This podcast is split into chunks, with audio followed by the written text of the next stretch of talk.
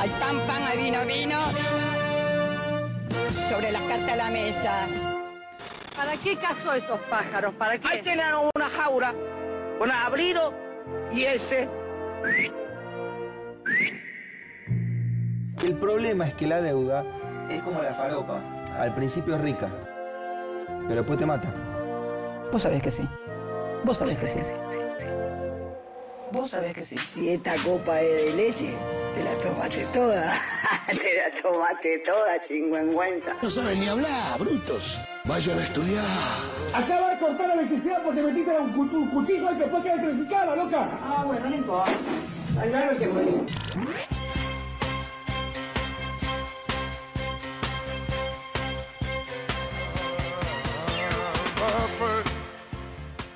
¿Cómo andan, papaeldos esmircolaspios? ¿Cómo están? ¿Cómo están? ¿Que cómo estoy yo? Preguntan. ¿Acaso preguntan cómo me encuentro? Feliz. ¿Cómo voy a estar? ¿Cómo no voy a ser feliz si todo vuelve a su sitio? Hay renuncias en el gobierno. Boca sale campeón. Me, pagan, me, pagan por hablar. ¿Cómo no voy a ser, cómo no voy a ser feliz si me pagan por hablar, por decir cosas a un micrófono? Hoy me hacían una nota en, radio con vos. Me preguntaban, ¿pero los preparás los maga antes? Y yo les decía, ¿cómo los voy a preparar? ¿Cómo los voy a preparar si de eso se trata maga? Es un producto vivo. Maga es peligro. El espectador que pone maga, que poncha maga, millonarios o pobres, cuando ven maga, lo que quieren ver es el espectáculo de la vida. Yo termino maga y termino empapado en sudor. Termino completamente chivado. Eso nunca lo mostré, lo han visto a veces acá cuando levanto mis brazos y muestro mis axilas. Pero yo dejo todo en maga. ¿Cómo voy a preparar maga? Maga es ver un alma bailando. Maga puede salir mal. Maga es ver un programa con peligro. Es tipo, ustedes siempre tienen que ver Maga y decir, boludo, ¿el pelado tendrá algo para decir hoy? No tiene tema. ¿Qué le pasa? ¿Por qué fue por acá? Maga es maga porque no se sabe de qué va a acontecer. Está mal eh, enunciado eso, por ejemplo. Acabo de decir una frase con mala sintaxis. ¿Por qué? Es posible. Porque sucede. Because it happens. Maga se produce a medida que se realiza. Y eso es lo que lo hace mágico. Este encuentro, ¿no? Porque también Maga siempre fue eso. Maga fue fundar un lugar donde los lunes a las 20 horas nos encontramos. Y no es menor, ¿eh? No es menor encontrarse con gente que detecta con su propia sensibilidad aquellas cosas donde hay algo ahí. Y eso es el espíritu del agobero.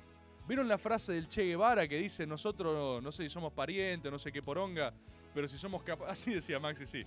Che Guevara, abro comillas, no sé si somos parientes o qué poronga, pero si somos capaces de temblar frente a injusticias, ¿no? Frente a la misma injusticia... Ustedes saben cómo mierda dice la frase esa. Somos compañeros, ¿no? Que es más importante incluso que ser parientes, hermanos, cualquier cosa. Bueno, permítanme reversionar eso acá, live, on set. Si somos capaces de sensibilizarnos por las mismas finezas de igual manera, nosotros somos agoberos, que es algo más importante que cualquier relación filial que podamos tener, porque sentimos parecido, hermano, sentimos parecido, nos conmueve aquello donde hay algo ahí. ¿Qué más decir? Obviamente la gente dice Boca, Boca eh, che, el Che era de Boca. No, el Che no era de Boca, el Che era de Central. Y bastante gorila era también el Che. Hasta que de grande reversiona algunas cosas, ¿no? Después de su gira por el tercer mundo. Hay, muchas etapas en la vida del Che, como la de todos nosotros, que cambiamos de opinión y eso está bien. Quieren que hable de Boca. ¿Cómo? ¿Qué se puede decir de Boca? Yo creo que hay algo que los bosteros nos tenemos que hacer cargo de lo que pasó el fin de semana, ¿eh? Hay una autocrítica para realizar. Mu- mucho gol. Yo estoy casi seguro que eso lo hablaron en el vestuario, ¿eh? Hubo un momento donde llegaron al vestuario y, y como que bajaron un cambio, se baja un poco la espuma, el festejo, y alguien tuvo que decir, che, ¿qué estamos haciendo? Alguien lo agarró a Vázquez y le dijo, tra- ¿tres? ¿Un 3 querés poner? ¿3-0? Pará, pará. Esto es boca, amigo.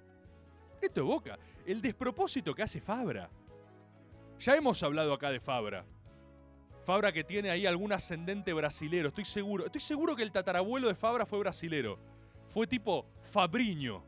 El tipo con el yogo bonito más bonito de la favela. Fabriño tuvo que escapar a Colombia. Y ese gen de Fabriño es lo que Fabra tiene en ese momento que le pega ese Roberto Carlos. Pero Fabra es dos jugadores. ¿Hablamos alguna vez de esto de Fabra? Que Fabra es dos jugadores, es Jekyll y Mr. Hyde. Fabra es un tipo que no te va a bajar a defender y se queda caminando arriba. Y de repente es tipo, ¡Oh, Fabriño! Y te revienta el arco de un, golazo. ¿Qué vos decís? ¿Cómo produce eso? Este gordo fabuloso, boludo. ¡Oh, Fabriño! Es dos personas, Fabra, ¿eh? Tiene eso. Tuvo todo el partido, tuvo todo. Eh, los, los finos habrán notado que el partido se desbloquea cuando Tigre erra tres veces, ¿no? Y ahí empieza a suceder lo boca. El tema es que la verdad hay que decirlo, Tigre se la bancó muy poco. Racing aguantó más. Racing hasta el final, propio del hincha de Racing, viste, sufrir, hasta el final, quiso alargar la epopeya. Not today, Boca Juniors, ¿no? Not today. Bueno, Tigre al toque, pateó tres veces y dijo, oh, no, entraron en modo Boca. Demasiado rápido. Demasiado rápido, compatriotas, demasiado rápido. Yo, por supuesto, estoy feliz, por supuesto, estoy contento. Estoy contento de estar acá en Maga con ustedes. Estamos, estamos triunfando, boludo. Estamos todos ganando. A mí me pagan por hablar. Y ustedes son parte de esto también. Ustedes también están ganando, pero con imaginación. Como la Navidad de los Flanders, ¿se acuerdan? Tipo, wow, la estoy rompiendo, papá. Eso está pasando. Y yo quiero que todos sean parte de ese sentimiento. Y quiero que sean tan parte que manden sus audios. Porque me encantaría intercambiar algunas verdades con agoberos y agoberas el día de hoy, ¿eh? Recién uno me, escribía en stickers, me decía, Rebord, solo le hablas a los de Twitch. Y te olvidas que yo lo escucho por radio, me dice. La magia de la radio, Rebord. 11 39 39 88 88. Recordemos el propósito de este espacio, detectar las verdades, las finezas, así como me llovieron notificaciones cuando apareció Marcos Rojo fumando y comiendo pizza sentado en la... Boca está muy boca, boludo. Boca está muy boca, ¿eh? Boca está simbólicamente muy boca. El Tano, el Tano Scarpati, lo tengo acá adelante, se ríe porque sabe que Boca está muy boca, ¿eh? Se sienten las vibras de lo Boca. Siempre hay que ratificar, siempre te la jugás, siempre jugás un pleno en cada partido, ¿eh? Porque a Boca se le exige eso. Pero Boca está muy Boca. No nos olvidemos después, ¿eh? No nos olvidemos. Tuvo un gran fin de semana también. No quieren hablar de, de lo que sea que se me cante. ¡Ah! Fuimos a. Fuimos a la, a la Comic Con, boludo. Boludo, para. Pará. Ay, Dios. Me imagino acá el que decía, esta es mi primer maga en vivo, esperando hablar de Boca, ¿viste? Y ahora es Boca Silence, hablando 40 minutos de nerds. Fui por primera vez a mi vida, en mi vida, a la Comic Con. Déjenme decirles que hay algo ahí, ¿eh? Hay algo ahí. Pará, mira, mira, mira, ya está, ya está el chat, ya está el chat. Hay algo en la Comic Con, ¿eh? Rufo me dice, hace mucho tiempo, vamos a la Comic Con. Déjenme ser sincero con ustedes, agoberos. Yo siempre fui un ñoño en mis consumos culturales, ¿eh? Me gusta, me gusta, me gusta todo, todo, todo. Me, me- me tengo todas encima. Todas las películas. Las tengo todas. Pero por respeto, yo sé que algunos de ustedes acá, en este mismo chat, algunos de ustedes son ñoños en serio. Y no lo estoy diciendo peyorativamente, ¿eh? lo digo como un elogio. Algunos de ustedes son ñoños hardcore. Y yo lo tengo clarísimo. Y por respeto a ustedes, déjenme decirles que yo soy alguien que ha coqueteado con los bordes de determinadas pasiones, pero no he, no he profundizado al máximo. Ustedes saben cómo yo siento. Yo no, no, no, no creo en el, en el elitismo cultural. Yo soy culturalmente inclusivo. Yo creo que en todo aquello donde hay disfrute puede haber verdad y en todo aquello donde hay belleza puede haber fineza. Por lo cual voy a ir a observar. Y si alguien me dice, hay algo ahí, rebord, incluso si no es de mi área, si no es de mi campo, estoy abierto. Siempre estoy abierto. De esa diversidad es de donde nutrimos las mejores experiencias y, las mejores, y los mejores resultados de lo que podemos llegar a ser. Cuestión. Vamos a la Comic Con con Rufo. Boludo. Tengo muchas impresiones en la Comic Con. Les quiero decir muchas cosas al mismo tiempo. No sé por dónde empezar. A ver, déjenme ordenar. Y, y si tienen audios, mándenme también, ¿eh? 11 39 39 88 88. Entramos a la Comic Con con Rufo. Primer reflejo, no se puede caminar. Es un boliche. ¿Cómo? ¿Cómo dice que dice? No se puede caminar. Pimba, pimba, pimba. Nerds, nerds chocándome.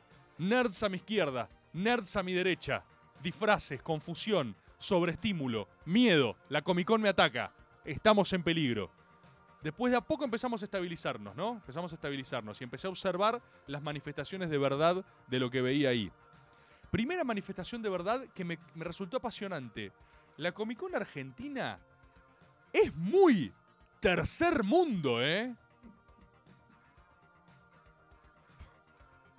El Tano, el se rompió. Es muy... No sé si me siguen en este hilo. Es muy tercer mundo, ¿eh? La Comic Con Argentina. Vamos, vamos a desarrollar. Pará, acompáñenme los que no fueron a ninguna.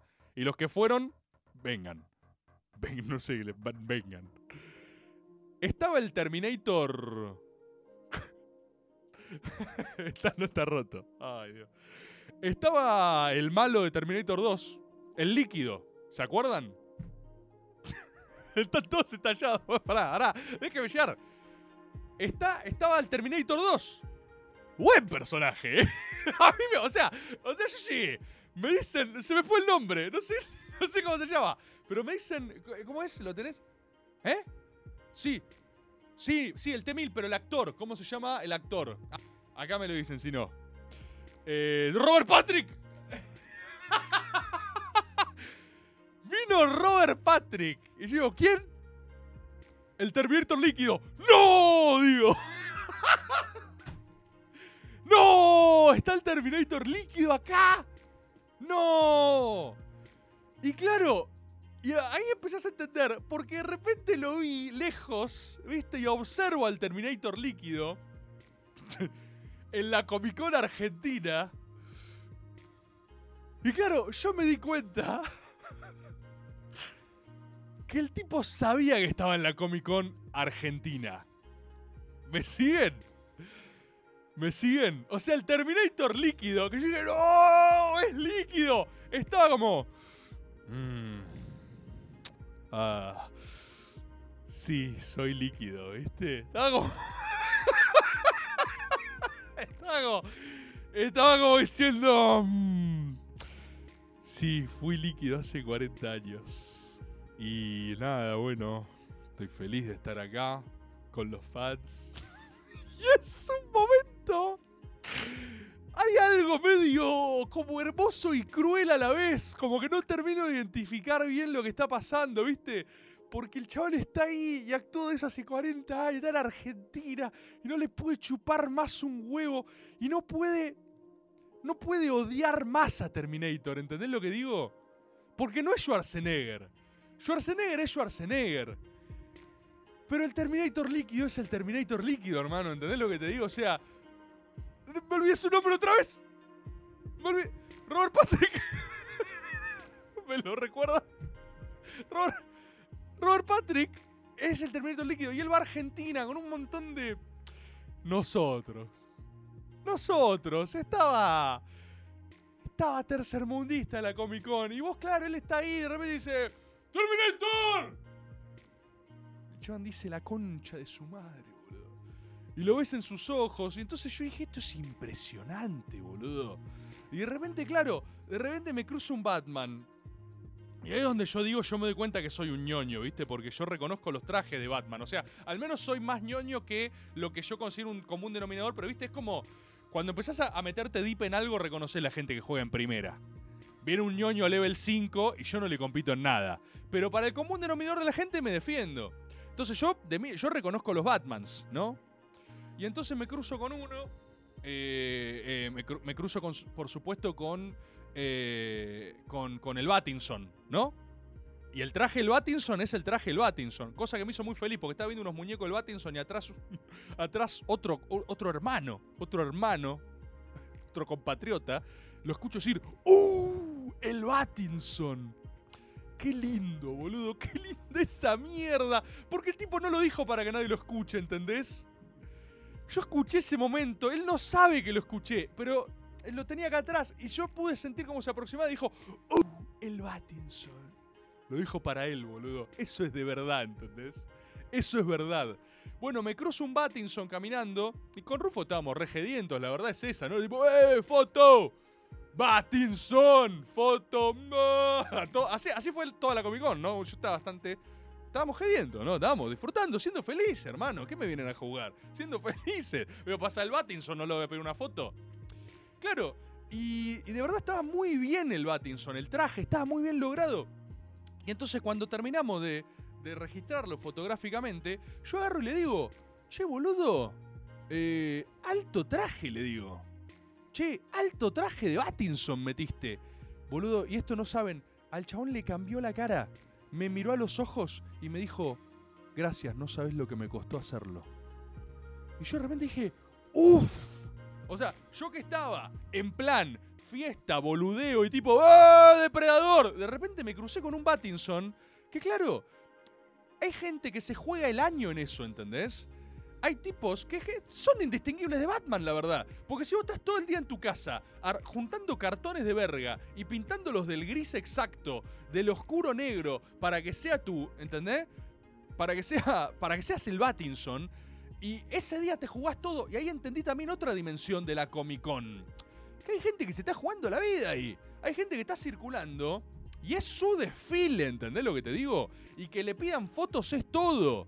Entonces las bolas no es incómodo, al revés, que les pidan fotos es el máximo galardón. Me lo crucé a Johnny Depp también, cosa que me hizo reír mucho. A Johnny Depp ahí, tipo lidiando con situaciones. Entonces de repente digo, boludo, claro, hay mucho que se juega acá. Hay gente para lo cual esto es el evento del año, ¿viste? O sea, hay gente que dice, loco, yo voy a armar un... El año... Hay gente que está pensando disfrutar el año que viene. Que está diciendo, no, el año que viene yo voy a ir de Doctor Strange, ¿entendés? Y tengo tiempo y lo voy a pensar y lo voy a armar. Yo soy un tipo muy sensible a la pasión. De verdad lo soy, ¿eh? Permítanme decirles esto hablando en serio. Yo... mm, es, es un poco la esencia del método esto que les voy a decir, ¿eh? Pero ustedes saben que yo no tengo drama en mostrar la fórmula de la Coca-Cola. Yo creo que todas las personas del mundo tienen al menos algo interesante para decir.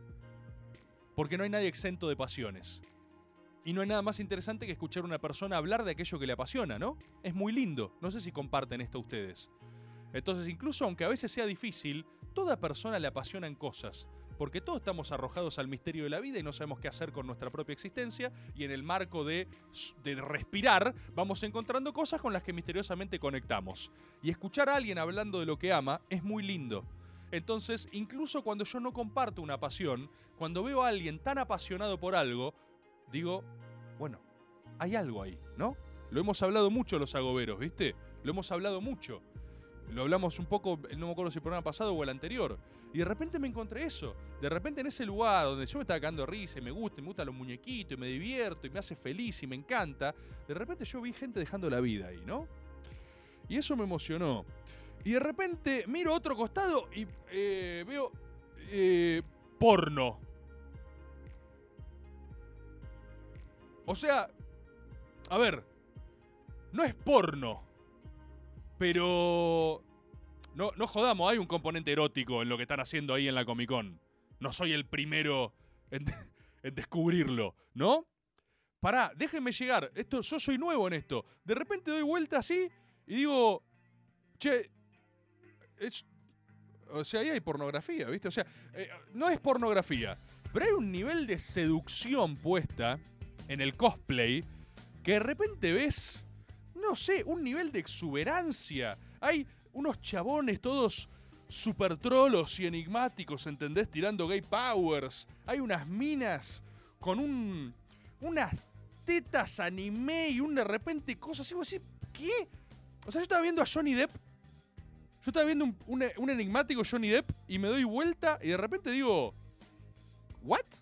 Y entonces ahí me di cuenta, esto es como Las Vegas para nerds. O sea, literalmente la Comic Con es Las Vegas para nerds. Ay, y, lo- y la combinación era rarísima, ¿entendés? La combinación era porque de repente vos veías un mambo completamente diferente, o sea, algo de innegable voltaje erótico sucediendo en uno de los recintos de la Comic Con y un niño. Entonces, Entonces de repente. Nunca, nunca vi eso, boludo. Es muy raro lo que pasa en la Comic Con. O sea, tenés áreas que son básicamente. Es como si cruzaran un, un striptease con un jardín de infantes. Y vos decís que a quién poronga se le ocurre esto. Y, y claro, y acá pone en el chat Matu Batu dice, a ver cómo está eso. No, claro, después hay claramente un sector Comic Con que, que así como sale de ver a, al Terminator líquido, se para ahí en el sector y dice, a ver cómo está eso. Y vos decís, claro, este circuito. y vos decís, este circuito está todo pensado. ¿Qué está pasando, boludo? ¿Qué mierda es esto? ¿Y esto es normal acá? ¿Entendés? Una, mira, mira lo que dijo acá Triple Z. Pará, Triple Z máxima verdad. Veo que tenés cordón. Eso significa que sos ciudadano VIP, ¿no? Dice, un striptease y jardín de infantes en la facultad de ingeniería. Es eso, boludo. Es eso. Es increíble, pero es eso. Es un club de strippers de. de, de, de los soprano, ¿entendés? Es el Badabing con un jardín de infantes en ingeniería de la UBA. Y claro, a cualquiera que yo le diga esto, ¿qué, ¿cuál es el resultado? Es un eventazo. Es objetivamente un eventazo. Pasa cualquier cosa. Estás caminando, viene depredador. Te das vuelta, pornografía. Te das vuelta, un niño. Un niño confundidísimo, ¿entendés? Un niño completamente. eh, o sea, con un nivel de estímulo que todavía no puede procesar. Y vos lo ves en los ojos del niño. El chabón desorbitado como diciendo. "Ah, ah, ah, ah, ah", Así. Y a ese tipo lo marcaron, ¿entendés? De repente te cruzás y está Superman. Pero está Superman de González Catán, ¿entendés lo que te digo? Y eso es muy poderoso también. Fíjense este detalle. Me saco una foto con uno y el chabón me dice, etiquetame después.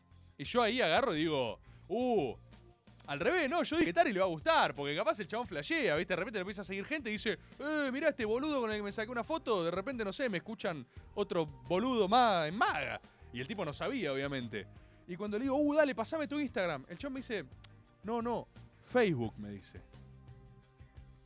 Claro, me o sea, yo agarré y dije, soy un desubicado. Soy un desubicado. ¿Qué hago pidiéndole Instagram al Batman de González Catán? Yo me miró como diciendo, nene, this is not Palermo, me dijo, ¿entendés? Escúchame, porteño, me dijo. Yo soy Batman de la Ferrere. Yo soy Batman en serio. O sea, se te acaba de sacar una foto con Batman. ¿Qué Instagram? Ahí no hay Instagram, ¿entendés? Ahí no, no, no, no, claro. Pasame tu marketplace. Pasame, pasame tu grupo de Facebook y poneme share. Y yo dije, claro. O sea, ese ambiente podía hacer muchas cosas. Eso también lo quiero decir, ¿viste? Porque también hay algo muy de. Ahora no, todo el mundo, jaja, qué gra- No, le quiero pegar al progresismo, le quiero pegar esto. Claro, lo que está pasando ahí no tiene nada que ver con lo que está sucediendo, ¿no? En el universo estético de porno y helado, por ejemplo. Para decir algo. No es. Es como. Son mundos diferentes, boludo. Y también quiero saludar a la enorme cantidad de agoberos que me saludaron ese día, ¿eh? La enorme cantidad, enorme. También hay que decirlo, porque ahí hay algo también, ¿eh? Yo iba caminando y me decían, ¡eh! ¡eh, rebord! ¡eh! ¡no! Obviamente, imagínense un agobero level Comic Con, ¿no? Es, es. Los que vi ese día yo sé que eran agoberos hardcore. No son agoberos light, despreocupados, como muchos acá en el chat. De compromiso volátil con el agoberismo. No, no. Es gente que cuando entra en un consumo se aprende tu biografía. Vamos a escuchar una tanda y me dicen que hay audios de la Comic Con. Me gustaría pasar uno a ver qué me dicen. Pero vamos a una tanda y volvemos. Y hablamos de lo que se les cante el orto.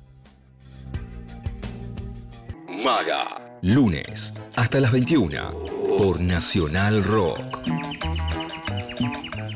Eh, Rebord, quiero ser sutil con esto, pero A ver. esa energía que vos percibiste en la Comic Con es claramente la de quien está un poco alejado de las artes amatorias. Ten en cuenta que ahora cierto liberal, libertario, eh, está armando orgas con esa gente. Tiene, de hecho, su jefa de campaña salió de ahí. Hay mucha energía que fue sacada de un lugar y fue puesta en otra. Te puede llegar a la presidencia esa cantidad de energía. Bueno, eh, gracias a Gobero. Ustedes saben que. eh, Estoy completamente de acuerdo con ese audio, ¿eh? Pero sobre lo que más estoy de acuerdo es sobre la no subestimación. Yo vi algo ahí. Eso quiero que les digan. Yo vi algo. Y no voy a subestimarlo. Porque. ¿Quién no ha tenido la libido desplazada a distintos lugares? Y aparte me reconozco parte. Y ahí yo pude ver algo, ¿eh? Yo pude ver algo del Libertarian Power. Porque claro, la vi a, la, mm, a, la, a la piba esta, Lila, Leila, se llama Lila Lemoyne, ¿no?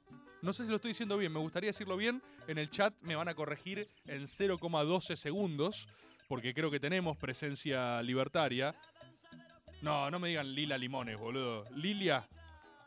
Lilia es. Lo quiero decir bien y me dicen Lila Limones, boludo. Lilia Lemoyne.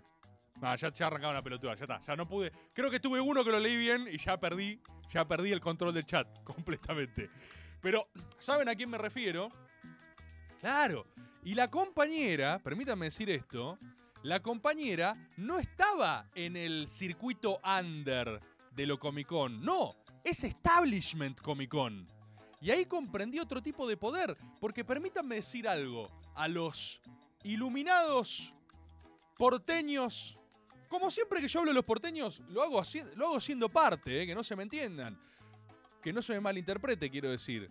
Pero yo voy a buscar, ¿no? Yo voy a buscar sensibilidad y fineza y estoy abierto a ser permeado por estímulos, experiencias y pasiones diferentes a las mías, al menos. Que creo que es la condición mínima e indispensable que se necesita tener para tener sentido de pueblo en las distintas variaciones de momentos. Y permítanme decirles que en ese lugar donde las leyes de Instagram no aplican, esto es muy importante. En ese lugar donde Instagram no entra, yo vi un tipo de poder completamente diferente, claro. Y yo veo las fotos en Instagram de Lila Lemoyne y como ustedes puedo decir, bueno, qué sé yo, están en una los libertarios. Pero cuando vos vas ahí, Le- Lila, me siento un abuelo diciéndolo mal 50 veces. Leila Lemo- Lemoine es una reina es emperadora de los nerds. Entonces, claro, vos entrás ahí y, y- y au- au- automáticamente sos humbled por su presencia. Porque hay jerarquías nerd. En todo hay jerarquía, en todo hay burocracia. Y vos llegás a Nerdland y te dicen, acá hace la fila, y la foto más cheta que podés obtener es a la señorita Lemoyne de Wonder Woman, acompañada del fabuloso falso Henry Cavill haciendo Superman Man of Steel. Y déjenme decirles que sus trajes son los mejores de todo el puto lugar. Entonces cuando vas a la Comic Con, si querés discutir, tenés que comiconear. Ahí no, ahí cuánto te... ¿Cuánto te dura ahí el consumo irónico? No, no, ¿qué? Si vos ahí llegás al segundo que decís, jaja, mirá este. De repente los nerds te empiezan a detectar, te empiezan a oler, te olfatean y dicen, not one of us. Y te, y te comen. ¿Sabes? La, vi más de uno devorado por nerds. Y ahí entendés muchas cosas. Y todo lo, en el poder y en la política no hay vacíos. ¿Saben esta fórmula? La política es como la física, tiene reglas de física newtonianas. No hay vacío. No hay vacío en el poder. Cualquier cosa que no se ocupe es llenada por otros. Por lo cual ahí hay un terreno gigantesco desprovisto de cualquier cosa a los cuales muchos de ustedes pueden estar particularmente sensibles. Y ustedes prefieren creer que esos mundos no existen, ¿no? Las personas que eligen mirar a otro lado. Oh, porque si dialogás legitimás. Si le estás dando entidad. Le estás dando entidad. El mundo existe independientemente de que vos lo observes. Soberbio. Mándame audio de Goberos a ver qué dicen. Sumo una cosa, en mi pasado otaku hice cosplay. eh, y nada, lo que contás es totalmente verdad, ¿Hiciste Rebor. Eh, te emocionaba cuando te pedían fotos. Eh, y había gente muy turbia también. Mucha gente reivindicando la pedofilia, mucha gente tocando mujeres. Está mal. Pero eso, había buena ¿por- gente por también, qué? dentro de todo. Hay zonas El oscuras. es una actividad muy sana y no tiene la culpa de los raros que la practican. Me incluyo. Yo creo que. Yo creo que. Hablemos un poco de los grupos sociales, porque si no parece que es todo lo mismo. Y a veces pasa esto, ¿viste? La mierda del humano es transversal a aquellos lugares en donde se relacione. el que es de mierda es el hombre. No es el gusto, no es el ámbito ni la pasión. ¿Sí? ¿Me siguen hasta ahí? Estoy hablando en serio, hijos de puta, ¿eh? El problema no es el... El fútbol es hermoso, es sanísimo, es especial. El problema está en el hombre. Siempre.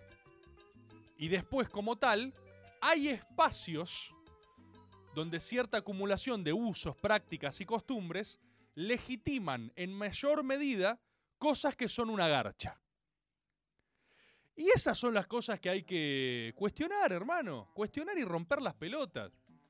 Me acuerdo, viste, hay gente que. mm, Hay gente que ahora, por ejemplo, con todo el caso Villa, viste, todo eso, con razón está muy indignada diciendo, ¿cómo, ¿cómo legitiman esto? ¿Cómo legitiman esto? Y yo creo que lo que falla en la comprensión de esa enormemente racional señalación, iba a decir señalamiento, pero no me queda conjugado, ese señalamiento completamente racional lo que no entiende es eh, la compartida de la pasión, ¿no? La pasión a veces complica las cosas. Y viceversa, porque a veces la pasión te hace creer que vos tenés que defender algo monolíticamente, porque si no lo que peligra es tu pasión misma, ¿no? Porque vos, la sensación es tipo, no, vienen por todo lo que amo. No, es mentira, es mentira, es mentira, compatriota, nadie viene por todo lo que amás. Mucha gente estos días me chicaneaba, ¿no? Ey, ¿por qué no hablas de Villa? No, no, a ver, hermano, yo primero quiero bajarme de un, de un pedestal en el cual yo nunca estuve. Así como no me creo legitimado para darle voz a alguien que existe por sí mismo, tampoco yo creo que sea faro moral de ninguna cosa. Pero a veces de temas, ¿no? Eh, y, qué corrida está la vara, porque ¿qué, qué creen que voy a opinar de Villa? ¿Qué creen que voy a opinar de casos con ese nivel de eh, violencia en la aberración de sus expresiones? Perdón, no, me la voy a jugar mucho con esto, ¿eh? Yo creo que alguien que le pegue una mina y que viole una mina tiene que estar preso. ¡Uh! No, Rebord, ¿cómo te atreviste a.? No, una cosa no tiene que ver con la otra, hermano. Y poder empezar a hablar de eso es importante. También hay que entender que eh, exigirle a, a Boca y a la dirigencia de Boca perspectiva de género y probablemente vengas desilusionado, lo cual no significa que no haya que exigirlo, ¿eh? Yo creo, por ejemplo, que Boca en sus primeras reacciones con este caso, institucionalmente se equivoca. ¿Pero en qué se equivoca? Se equivoca en responder como con anticuerpos, que es la reacción corporativa de la mayoría de entornos. ¿Cuál es el primer reflejo? Sentirse agredido in totum, ¿no? Porque, seamos sinceros, también hay gente que agrede in totum, hay gente que aprovecha los momentos y las miserias humanas para atacar una pasión íntegramente, para atacar un algo hermoso y verlo arder porque siempre te dio bronca, nunca lo entendiste, nunca conectaste y pre- preferí que se mueran todos. Bueno, con esa persona no hay nada que dialogar. Pero hay un montón de tareas por delante que hay que hacer, generacionalmente, espiritualmente. Hay injusticias que tienen que dejar de cometerse. Y a su vez, para mí, ¿qué debería haber hecho Boca? En vez de salir, todos saben a qué me refiero, corporativamente a exacerbar algo, es responder muy protocolarmente. Porque tampoco nadie le exigía a Boca que haga un juicio sumario ¿eh? de un jugador de fútbol. Sí le exigía que tampoco se embanderen simbólicamente en una u otra cosa y que digan lo que dice todo el mundo, para algo tenemos las putas instituciones. Va a proceder la justicia como tiene que proceder. No le exijan un club de fútbol que regule algo que la sociedad entera viene debatiendo filosóficamente cómo lidiar con eso hace 4.000 años. No va a pasearlo Riquelme por un patíbulo de, la bombonera. No va a pasar eso. Si querés hasta en una discusión moral, ni siquiera sé si está bien, no sé. Son discusiones civiles.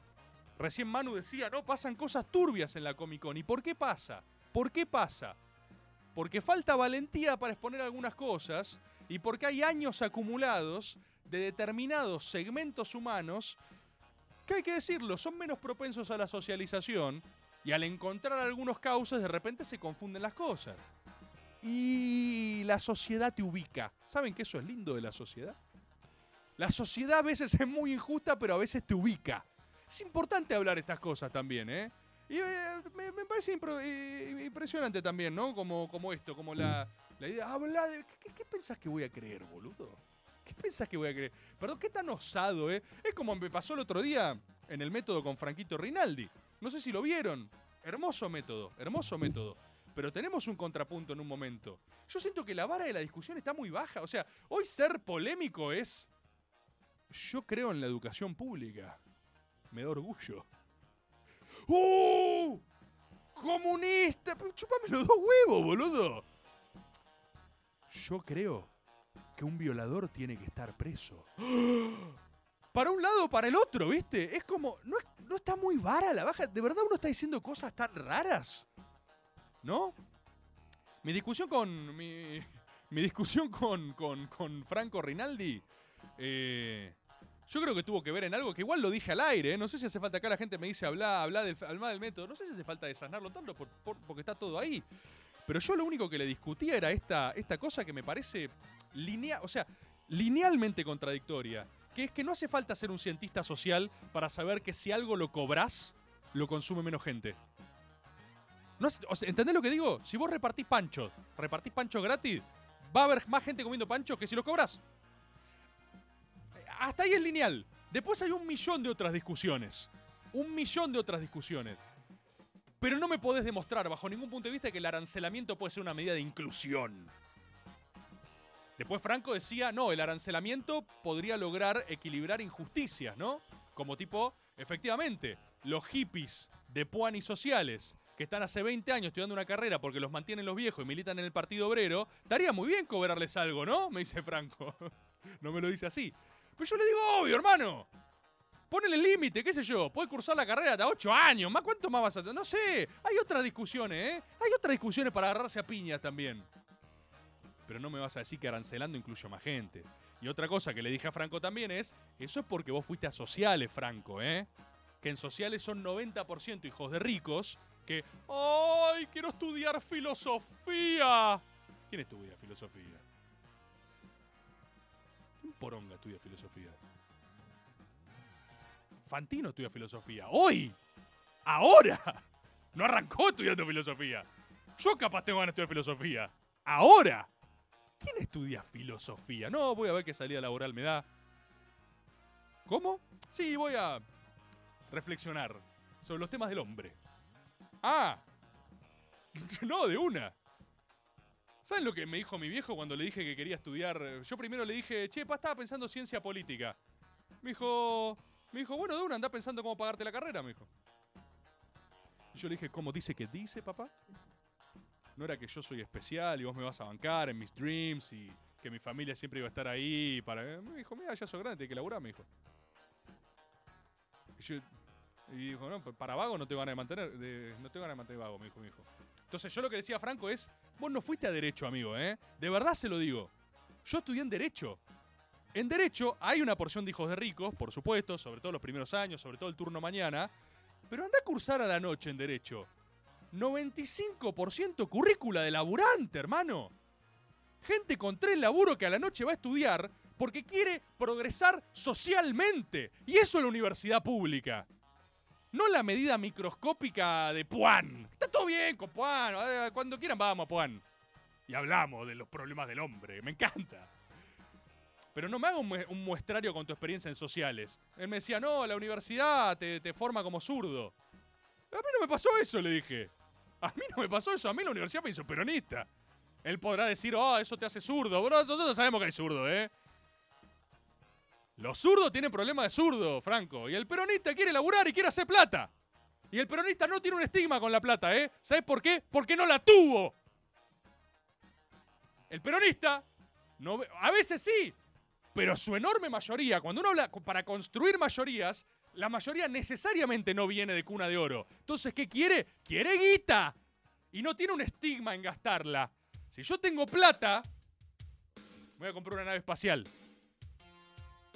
El día que todos ustedes aporten lo que deberían aportar a Agob por lo que hacemos acá por la patria, el día que todos ustedes, ratas, hijos de puta, me den la plata que yo merezco, yo la voy a gastar en una porción de bienestar social y en una puta nave espacial.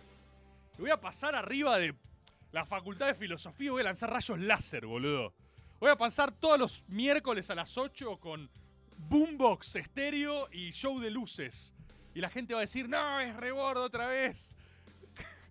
es rebordo, ¡ah! Es el capital, ¿viste? Y yo voy a decir, ¡corran! ¡Corran! Y quizás capture a uno. Quizás la nave tenga una función, tipo, ¿vieron en el planeta de los simios las primeras? Que es tirar una red. ¡Ah! Y todos saben que, los troscos no saben cómo. Lo que trato de decir es que si le tiro una red a un hippie es obvio que lo capturo. No sabía cómo formularlo, pero ustedes saben que es cierto. O sea, imaginen al hippie con el que cursan en esa facultad del orto a la que van ustedes. Y está ahí todo. Y tiene una barba medio rara, ¿viste? Y sale al. al, al- uh, vamos al conversatorio a comprar un pan relleno. No sé, lo que hacen ustedes. Yo imagino así un día promedio. creo que voy a. Necesito ir a Puan. Creo que necesito Sofía. Para material. Creo que necesito ir a cursar a Puan.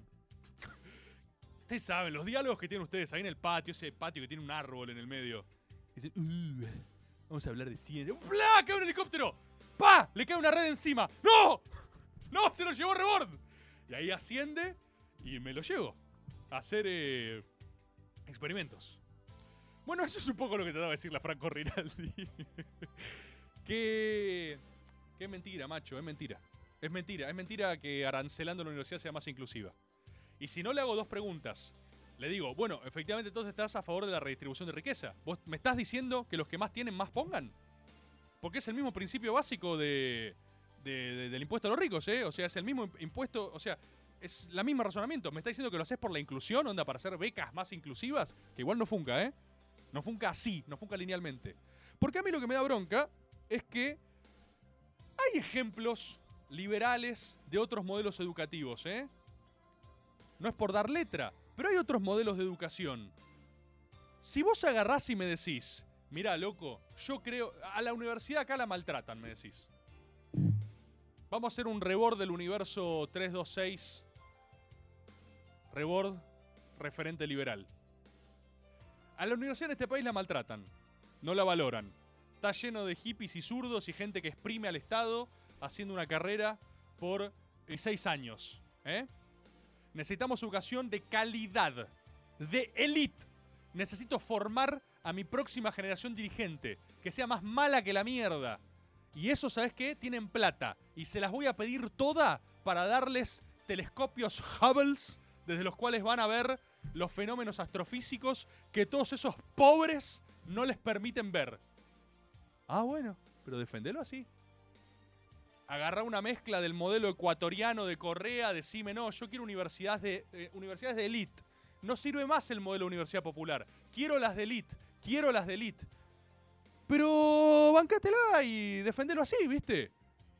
Ah, Yo eh, creo que salto cuando digo, no, no, me, no me vendas esa receta con momentos de inclusión. ¿Me entendés? Si me vendés elite, bueno, sé, sé un supervillano. Sé el supervillano que todos esperamos que seas. Decime, hermano, esto no funca, vamos por acá. Me decían antes que teníamos otro audio. ¿Tenés ahí a mano? A ver, escucho. Te voy a desbloquear un nuevo nivel de nerdismo. Yo soy juez nivel 2 de Magic. Viajé por muchos eventos en, por varios lugares del mundo. Y ahí es tipo next level nerdismo donde tenés toda gente haciendo todos cosplay de personajes específicos de Magic. Tenés youtubers y celebridades de Magic. Y es un culto increíble que es todavía más subcultura que la Claro. Comic Con. Es eh, la fineza absoluta. Hola, Rebor. Estoy viendo una publicación de Lilia Lemoyne el 24 de abril con una gorra de Make Argentina Great Again. ¿Casualidad? Eh, me atrevo a decir que bastante lineal, porque es el eslogan de Donald Trump. Perdón por haber develado este misterio de manera tan rápida, Gobero. Entiendo que quizás... el- ¿Te imaginas el Agobero en la, calle, en la casa acaba de ser... ¡Oh! Tipo, yo le... Capaz el tipo hizo... ¡No! Dijo. Perdona, Gobero, quizás te lo dije muy bruscamente, pero tiendo a creer que... Que la ref es la misma. Tiendo a creer que se trata de eso. Estimadísimos compatriotas, me estaba hablando recién lo de Magic. Yo no entré en el universo Magic, yo tenía cartas Pokémon. Me gustaban mucho. Buenas cartas Pokémon. Y también. ¡Uh! Me compré. Ay, no llego a hablar de esto. Y no lo. No van no, van- no están listos para esto. Me compré un cómic. Acá es donde yo respeto mucho a los que fueron más intensos que yo. Yo de pibe tuve mis cómics. Tuve mis cómics, ¿eh? Heredé una colección muy grande de Patoruzú, de mi viejo, nacional. Y tuve mis incursiones acá. Tuve mis buenos cómics de Spider-Man. Me gustaba Venom. Me gustaba Carnage. Porque eran los personajes del Spider-Man de Play 1. Tuve mis cómics. Me gustaba que era un simbionte. Me gustaba que era un alienígeno. Me gustaban esas cosas. Y leía cómics. Y me gustaba. Leí El Eternauta. Y me compré un cómic. Hace mil años que no leo un cómic. Y hay algo de mí que reconectó, ¿no? Con esa cosa tan infantil, tan nostálgica. Me compré The Swamp Thing. The, the Swamp. The Swamp Thing. Tenés que escupir cuando decís. Porque si no, no se siente igual. Swamp Thing. Swamp Thing. Me compré Swamp Thing de Alan Moore. ¿Lo tienen Alan Moore? Lo tienen Alan Moore. Es un distinto, ¿eh? Swamp Thing. Lo tienen Alan Moore. Alan Moore, acá el chat está viendo acá, más bien, papá. Alan Moore es un distinto y lo saben, ¿eh? Vieron que los humanos sensibles a la fineza se distinguen entre sí. Yo creo mucho en eso. Cuando ves ciencia, ¿viste? De repente ves a uno con los ojos medio desorbitados hablando de algo y vos decís, uh, este es un distinto. Al menos a mí me pasa así. Yo consumo mucho, por supuesto, los productos de Alan Moore, Watchmen me encanta, todos los productos derivados de Alan Moore los tengo muy junados, pero tenía, no tenía cómic de Alan Moore, no consumía Alan Moore de primera mano. Me gustan mucho las entrevistas de Alan Moore, porque es un distinto, obviamente, ¿no? Y sobre Swamp Thing quiero decirles algunas cosas. Incluso, como siempre aclaro en Maga, a la gente que no es de este palo especialmente, ¿eh? a gente que nunca en su vida tocó un cómic, no sabe quién es Alan Moore, googleen Alan Moore y miren su imagen nada más. Miren la propuesta estética de Alan Moore. Los cómics tienen una tradición muy loca, bueno, parecido a veces a ciertas franquicias cuando cambian de directores, ¿no? Que alguien que crea un bicho se lo lega a otro creador. Lo cual para mí es muy emocionante, ¿no? En términos creativos. Alan Moore no es el creador de The Swamp Thing. Otro crea The Swamp Thing, hace unos sólidos, no sé si 19, 20 números, unos buenos años de tiradas de Swamp Thing. Swamp Thing, la pega, Swamp Thing. Y de repente este chabón se cansa de Swamp Thing y agarra y dice, ¿quién puede continuar mi legado? Y detecta fineza en un británico, Alan Moore, muy, muy misterioso, muy enigmático. Y agarre, ¿saben esta historia? Agarra y le dice, Alan, my friend, vos que sos agobero, ¿no querés seguir The Swamp Thing? Y Alan Moore se toma un tiempo, no le contesta inmediatamente. Agarra y le dice, déjame contestarte unos días. Y le dice, pará, te estoy ofreciendo Swamp Thing. La está rompiendo Swamp. ¿Por qué no la querés? Déjame contestarte unos días. Y Alan Moore, cuando vuelve a contactarlo, le dice, escúchame, tengo una pregunta para vos. Vos que creaste esto, que lo guionás, que, lo, que todo, es tu hijo. Si vos me lo das, ¿estás dispuesto a que yo lo haga mierda? No le dijo textual mierda, pero crean en mí. Ese fue el fondo de lo que dijo. ¿Estás dispuesto a que lo haga Peter? ¿Estás dispuesto a que lo reviente en Treasersons y me lo coma y lo devore y haga otra cosa? Y el británico agarra, el británico no, el creador le dice, es justamente por el motivo que te elegí. ¡Pa! ¡Science, bitch! ¿Qué hizo Alan Moore? Les cuento esto, esto es el arranque del cómic. Y al que le, no sé, al que, no sé a quién le puede joder los spoilers sobre Swamp Thing Comic 1. Claramente no te importa, no rompas las pelotas, déjame que te cuente esta fineza. Alan Moore, esto es el arranque, ¿eh? Alan Moore acepta, agarra Swamp Thing y en la edición 1, escucha, el 1 se llama Cabos Sueltos. Como diciendo, bueno, nos queda algo de la obra anterior. Alan Moore mata a Swamp Thing. O sea, literalmente el primer cómic termina matando al bicho. O sea, se lo dan, ¿no? Se lo dan para que lo cuide, lo caga a tiros, lo revienta. Swamp Thing hace ¡Ah! Lo hace en pija total. O sea, era literal. Lo hace mierda. Lo hace mierda. Le da a. Es como que le dé a alguien el ornitorrinco cósmico. ¿Entendés? Viene un pibe, viene un agobero de ustedes y yo le digo, oh, toma, mira, tengo este personaje, el ornitorrinco cósmico. ¿Querés darle una nueva aventura? Y lo primero que hace es destriparlo. ¿Entendés? Destriparlo. Lo mata. Episodio 2, cómic 2, autopsia a The Swamp Thing. pensá simbólicamente lo que. O sea, pensá el tipo que creó Swamp Thing cuando Alan Moore le llevó. No, trabajé en esto, ¿cómo la ves? Es una provocación. No, no te está tocando el orto. Literalmente se puso a destripar tu personaje. Y son escenas donde viene, ¿entendés? Un médico a evaluar, escucha esto, ¿qué es The Swamp Thing? ¿Qué es? Y acá Alan Moore hace algo que es de maestría narrativa total y se los quiero contar a ustedes que jamás, que no les importa esto. Lo- sobre todo se los quiero contar porque no les importa. Alan Moore cambia el origen, el origen de Swamp Thing. De. Cambia el origen. El origen de Swamp Thing, Origins, era completamente lineal. Él era un científico, Alec Holland, que estaba investigando, la verga qué sé yo, o un atentado, o bomba, cae al pantano junto a todos sus químicos, sale Swamp Thing, ¿no? Alec Holland convertido en Swamp Thing.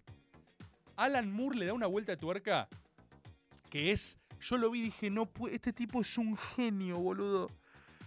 Hace una autopsia. Hace una autopsia.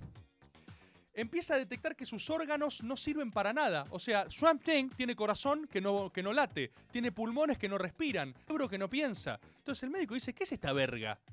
¿Qué es esta imitación de un humano? Atención a esto.